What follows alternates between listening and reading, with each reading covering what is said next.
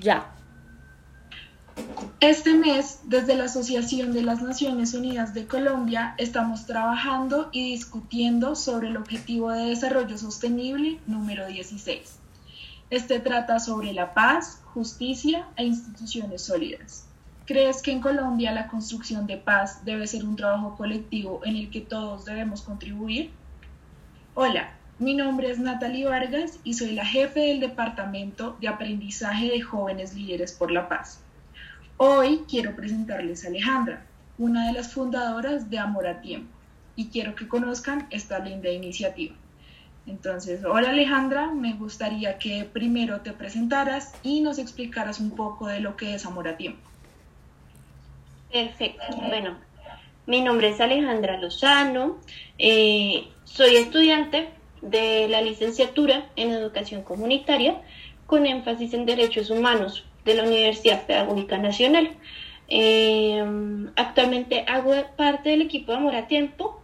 Mm, y pues bueno, este equipo es bien interesante porque la verdad todos hacemos todo, pero digamos que concretamente me encargo de lo que es la atención al cliente, de estar pendiente de las redes sociales en cuanto a interacción con las personas, con los seguidores.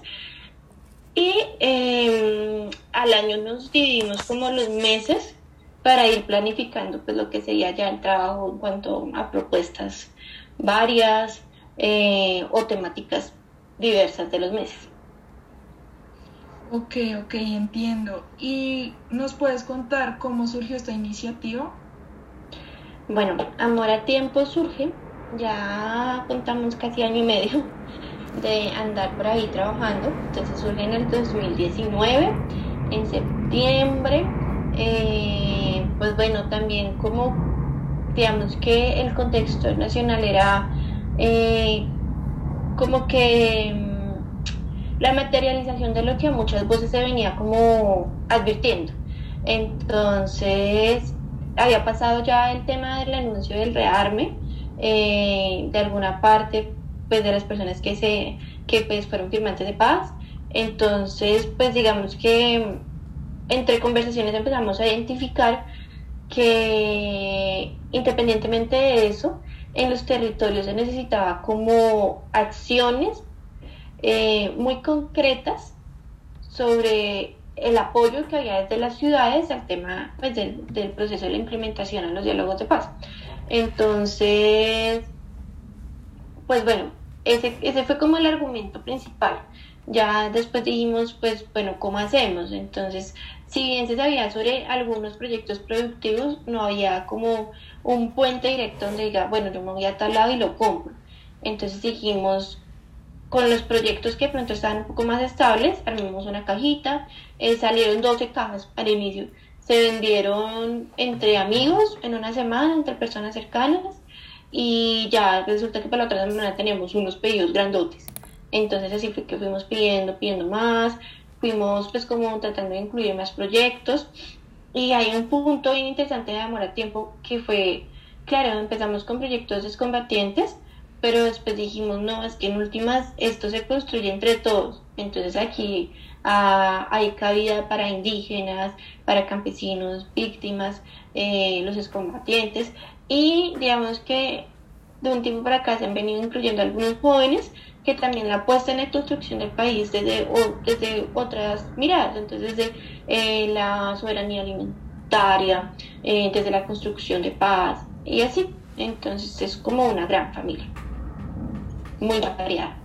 Sí, sí, no, qué interesante. Y, sabes, me llama mucho la atención como el tema de algunos estigmas que aún hay entonces también me gustaría preguntarte si de pronto tuvieron alguna barrera a la hora de lanzar su proyecto, teniendo en cuenta, digamos, esta situación política que enmarca lo que es la reincorporación social de en su momento los excombatientes y de pronto qué crees que ha facilitado que, que existan este tipo de iniciativas.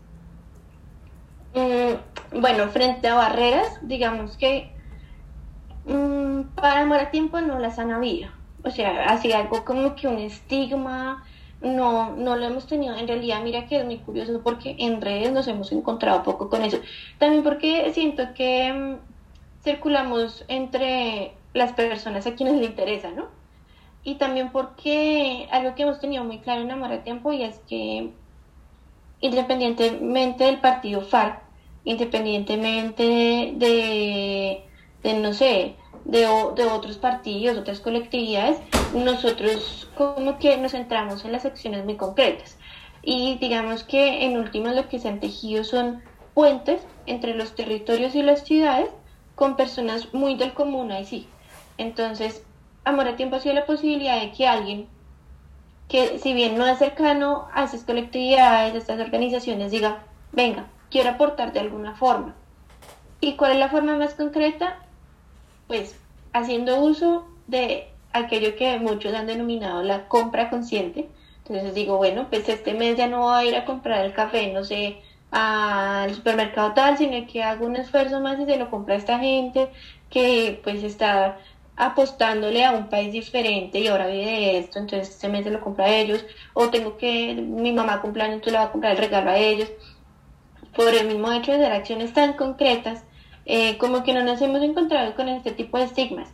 Eh, cosa diferente si hablamos a cada uno de los proyectos que están en los territorios, sí, a ellos sí les toca mucho más duro porque están allá directamente, en las zonas donde la guerra no ha acabado, donde el conflicto se, se, se vuelve más complejo, donde llegan nuevos actores, donde otros se agudizan.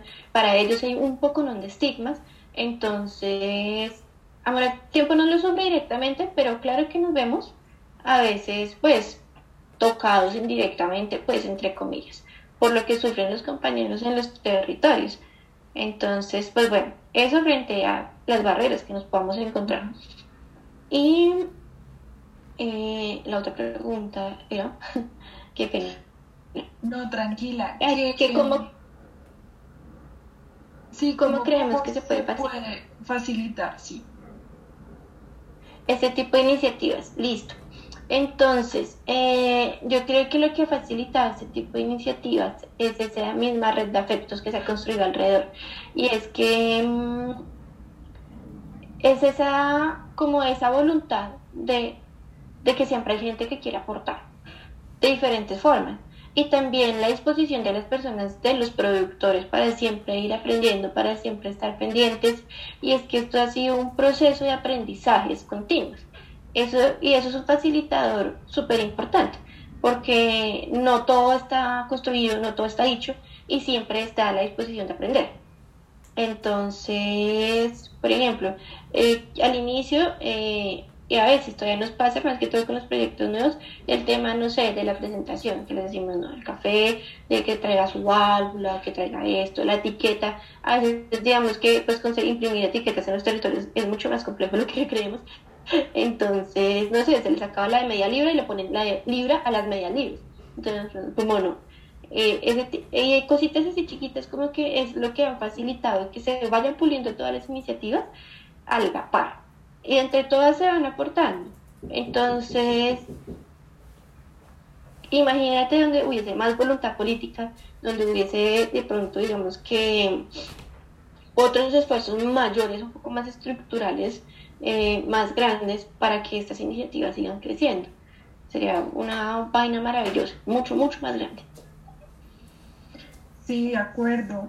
Y ahorita que me hablabas de los productos, bueno, también me gustaría que nos comentaras primero quiénes conforman el equipo de Amor a Tiempo. Sé que es un grupo bastante bonito y que trabaja bastante para esta iniciativa y de pronto también algo de cuáles son los productos, de dónde vienen, de cuáles son esos proyectos con los que tienen alianzas. Listo. Es sobre quienes conformamos Amor a Tiempo. Entonces, en este momento, directamente somos tres personas en el equipo. Entonces estoy, eh, pues estoy yo, está Julio. Julio es como eh, la persona que tuvo la primera gran idea. Y digamos que a veces le hemos ido sumando ideas, ideas, ideas, no solo de nosotros tres, sino de toda la gente que nos rodea, y pues así es como se ha conformado para tiempo, ¿no? Entonces, pues Julio es músico de profesión, eh, también ha trabajado en el tema del periodismo, y pues bueno, él se encarga como del contacto con los proveedores de manera directa, Digamos que hace un tiempo teníamos como todo revolcado y todos echamos mano para todo lado, pero, pero no, también ha sido un gran aprendizaje dividieron muchas tareas, entonces él ahorita se encarga de el contacto directo con los proveedores, de mm, producir el contenido para las redes sociales, ya materializarlo, digamos que siempre hay muchas ideas, pero pues eso del diseño y todas esas cosas a veces también las aprendemos y mm, pues él se encarga de eso. Y bueno, pues de cómo unificar todo el equipo mucho, mucho. Y está Juan, él es encarga de la parte más logística. Entonces, em, Juan es la persona que todos los días está llegando a todas las direcciones que nos dan a entregar los pedidos, se encarga de embarlar las cosas, de estar pendiente de la bodega y pues igual, bueno, igual que todos, como les comentaba al inicio, nos dividimos como algunos temas del año y vamos trabajando en la propuesta como para no quedarnos tan quietos. Entonces, eh, por ejemplo, yo voy a trabajar más eh, el tema de los derechos de las mujeres y así sucesivamente. Em, ¿Y cuáles son los productos de dónde vienen? Entonces, actualmente tenemos un catálogo bastante amplio. La lista corre más o menos por los 37, 38 productos. Em, entonces, los podemos dividir en cafés. Cafés tenemos más o menos 8 cafés diferentes. Eh, y en ellos convergen todas las comunidades que ya les he mencionado. Entonces tenemos el café Esperanza, viene el Elvira Cauca, producido por excombatientes, tenemos el café Cosecha de Paz, viene de Tuluá, producido por excombatientes, tenemos el café Sigilo, que es una línea grandísima y maravillosa de campesinos en el Quindío que decidieron apostar como pues por procesos de productivos más conscientes con el medio ambiente, entonces eso es un quehacer, incorporan varias, varias técnicas, de, más que todo eh, frente al cuidado del agua. entonces ellos decidieron dejar de vender pues, como las cosechas su café a grandes plataformas eh, y se encargaron a procesos de elaboración de café especial para el consumo en Colombia, que por lo general consumimos es como la Bastilla. No, ellos como que también apuestan a que aquí podamos consumir el café especial. Eh, tenemos también café guahuica de los indígenas de la Sierra Nevada, tenemos el café Tercer Acuerdo, viene de Gaitanía Tolino, por allá también producidos combatientes. Eh, y bueno, y así les puedo mencionar café de varias partes del país. Em, cervezas. Ahorita el catálogo de cervezas se abrió muchísimo. Tenemos las clásicas de los combatientes, la roja, la trocha. Tenemos una cerveza elaborada por víctimas, cacique con Onsue, y tenemos cerveza natural, también elaborada por campesinos en convergencia con algunos combatientes. Lo que la roja, la cacique con Onsue y la cerveza natural es bien interesante porque todas nacen en la vereda La Fila de el Icononso Tolima. Y son como hermanitas de proceso, todas como que tienen unas cabezas, sí, personas diferentes, pero nacieron como de las mismas ideas, como también productos de que el ETCR de Icononso esté ahí en esa vereda. Entonces, pues bueno, eh, también está, bueno, recientemente llegó cerveza Epifanía, una cerveza producida por mujeres lesbianas, eh, pues que también trabajan con comunidades LGBTI. Tenemos cerveza Cacique Choqui, de ellos también tenemos café, y pues esta cerveza tiene sabor café también. Eh, cerveza El Poder, eh, producida por jóvenes que la apuestan a la paz, jóvenes rebeldes, de una organización también juvenil. Eh, tenemos la cerveza Pola Caracola, que también es una cerveza producida por jóvenes líderes comunitarios de la localidad 8 de Bogotá, de eh, y bueno, así tenemos una que otra cerveza.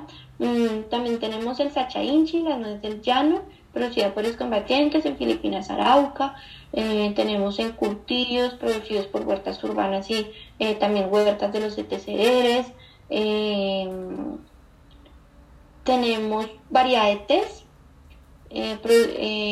tenemos unos que vienen del valle, de mujeres, cabeza de familia y jóvenes, se llama Mácula Marca y también tenemos frutas deshidratadas, tenemos también este producido por los indígenas eh, arhuacos, eh, también marca Iguahuica, lo que es este té de cacao y el té eh, de café, que es marca sigilo, son procesos muy interesantes porque también le apuestan a la reducción de desechos eh, producidos en el proceso de lo que es el cacao y el café.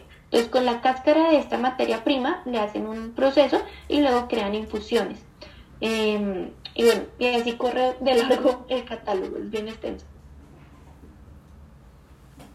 Sí, no, qué interesante, son muchísimos productos y creo que pues personalmente he podido ver las cajitas y en verdad es un excelente regalo y los productos son de muy buena calidad. Eh, bueno, también te quería preguntar, me llama mucho la atención el nombre. ¿Por qué, ¿Por qué Amor a Tiempo y de dónde surge esa idea del nombre? Listo, Amor a Tiempo eh, surge porque Exactamente, era un tiempo en el que decíamos, bueno, ¿qué es lo que necesita este país? ¿qué es lo que necesitamos aquí para que podamos vivir en la diferencia? Para que quepamos todos, para que los conflictos se solucionen de una forma que no sea violenta. Entonces dijimos, bueno, pasamos por la palabra paz, reconciliación, digamos que por eh, las básicas y las más nombradas. Entonces dijimos como, bueno, pero es que a veces, digamos que si hablamos de paz, pues la paz también tiene muchas versiones, ¿no? Eh, y privilegios a veces. Si hablamos de reconciliación también es decir, bueno, pero es que como que ya está mencionada, a veces simplemente como que la reconciliación es un proceso tan largo y complejo, entonces fue que dijimos, bueno, pero también hay algo muy básico que todos necesitamos en la vida y a diario y que tenemos que traspasar a esta construcción de otras realidades posibles y es amor. Entonces dijimos, aquí lo que se necesita es amor para este país y se necesita tiempo. O sea, este es el momento de hacerlo porque no podemos esperar otros 53 años para decir, bueno, me voy a desarmar y, y pensarme, ¿y ahora qué hacemos? Entonces, esto es un asunto de todos, como ya lo he comentado por ahí, y es una red de afectos y lo que se necesita es amor y que sea a tiempo. De acuerdo, Alejandra, de verdad, muy bonito el sentido que le dan a ese nombre. Y lamentablemente ya se nos está acabando el tiempo, entonces me gustaría hacerte unas pequeñas preguntas como para cerrar y para invitar a los oyentes a que conozcan más de esta iniciativa. Entonces, que nos cuentes cómo los podemos contactar y de pronto un pequeño consejo que le puedas dar a las personas que estén emprendiendo en nuestro país. Listo. Nosotros nos pueden contactar por redes sociales. En Instagram somos amor.atiempo, en Twitter amor, arroba amor, a tiempo 1. Y eh, al WhatsApp 304 328 6645. Y bueno, sobre el consejo eh, que le podemos dar a los emprendedores sociales, es que todo es un proceso, pero que tampoco están solos. Y que siempre, siempre en el diálogo vamos a encontrar muchas respuestas. Digamos que como más tiempo, que no, no las sabemos todas, porque de hecho nos falta muchísimo por aprender muchas cosas, em, hemos vivido ese mismo consejo. Y es que al inicio era como, no, pero qué pena que no sepamos, digamos, eh, ponerle precio a algo. Y, digamos, y así se nos fue creciendo. Decíamos, no, esto cuesta tanto. Y siempre decíamos, bueno, ¿cómo podemos hacer esto asequible? O sea, que la gente lo pueda comprar, pero y sin embargo las producciones artesanales, todo esto tienen un costo más elevado que pues de lo que acostumbramos. Entonces decíamos, no, pongámosle ese precio. Y resulta que en algún momento, por la asesoría de algunos otros emprendimientos con los que tuvimos oportunidad de hablar, de dialogar, de compartir esas experiencias, nos dimos cuenta que no estábamos teniendo cosas en cuenta. Por ejemplo, el precio del flete. Entonces, claro, por eso era que andábamos medio cojos en varias cosas. Entonces, la conclusión es, en el diálogo siempre encontramos las respuestas y no estamos solos. Siempre, siempre vamos a encontrar, eh, a tener la oportunidad de dialogar con algún otro emprendimiento y esa es la que tenemos que aprovechar, sin pena, sin nada, preguntar, aprender y no perder esos contactos. Alejandra, muchísimas gracias por estar hoy en nuestro podcast. Muchas gracias por aceptar la invitación y quiero invitar a todos los oyentes para que sigan apoyando este tipo de iniciativas, para que los busquen en redes sociales y gracias por escucharnos el día de hoy.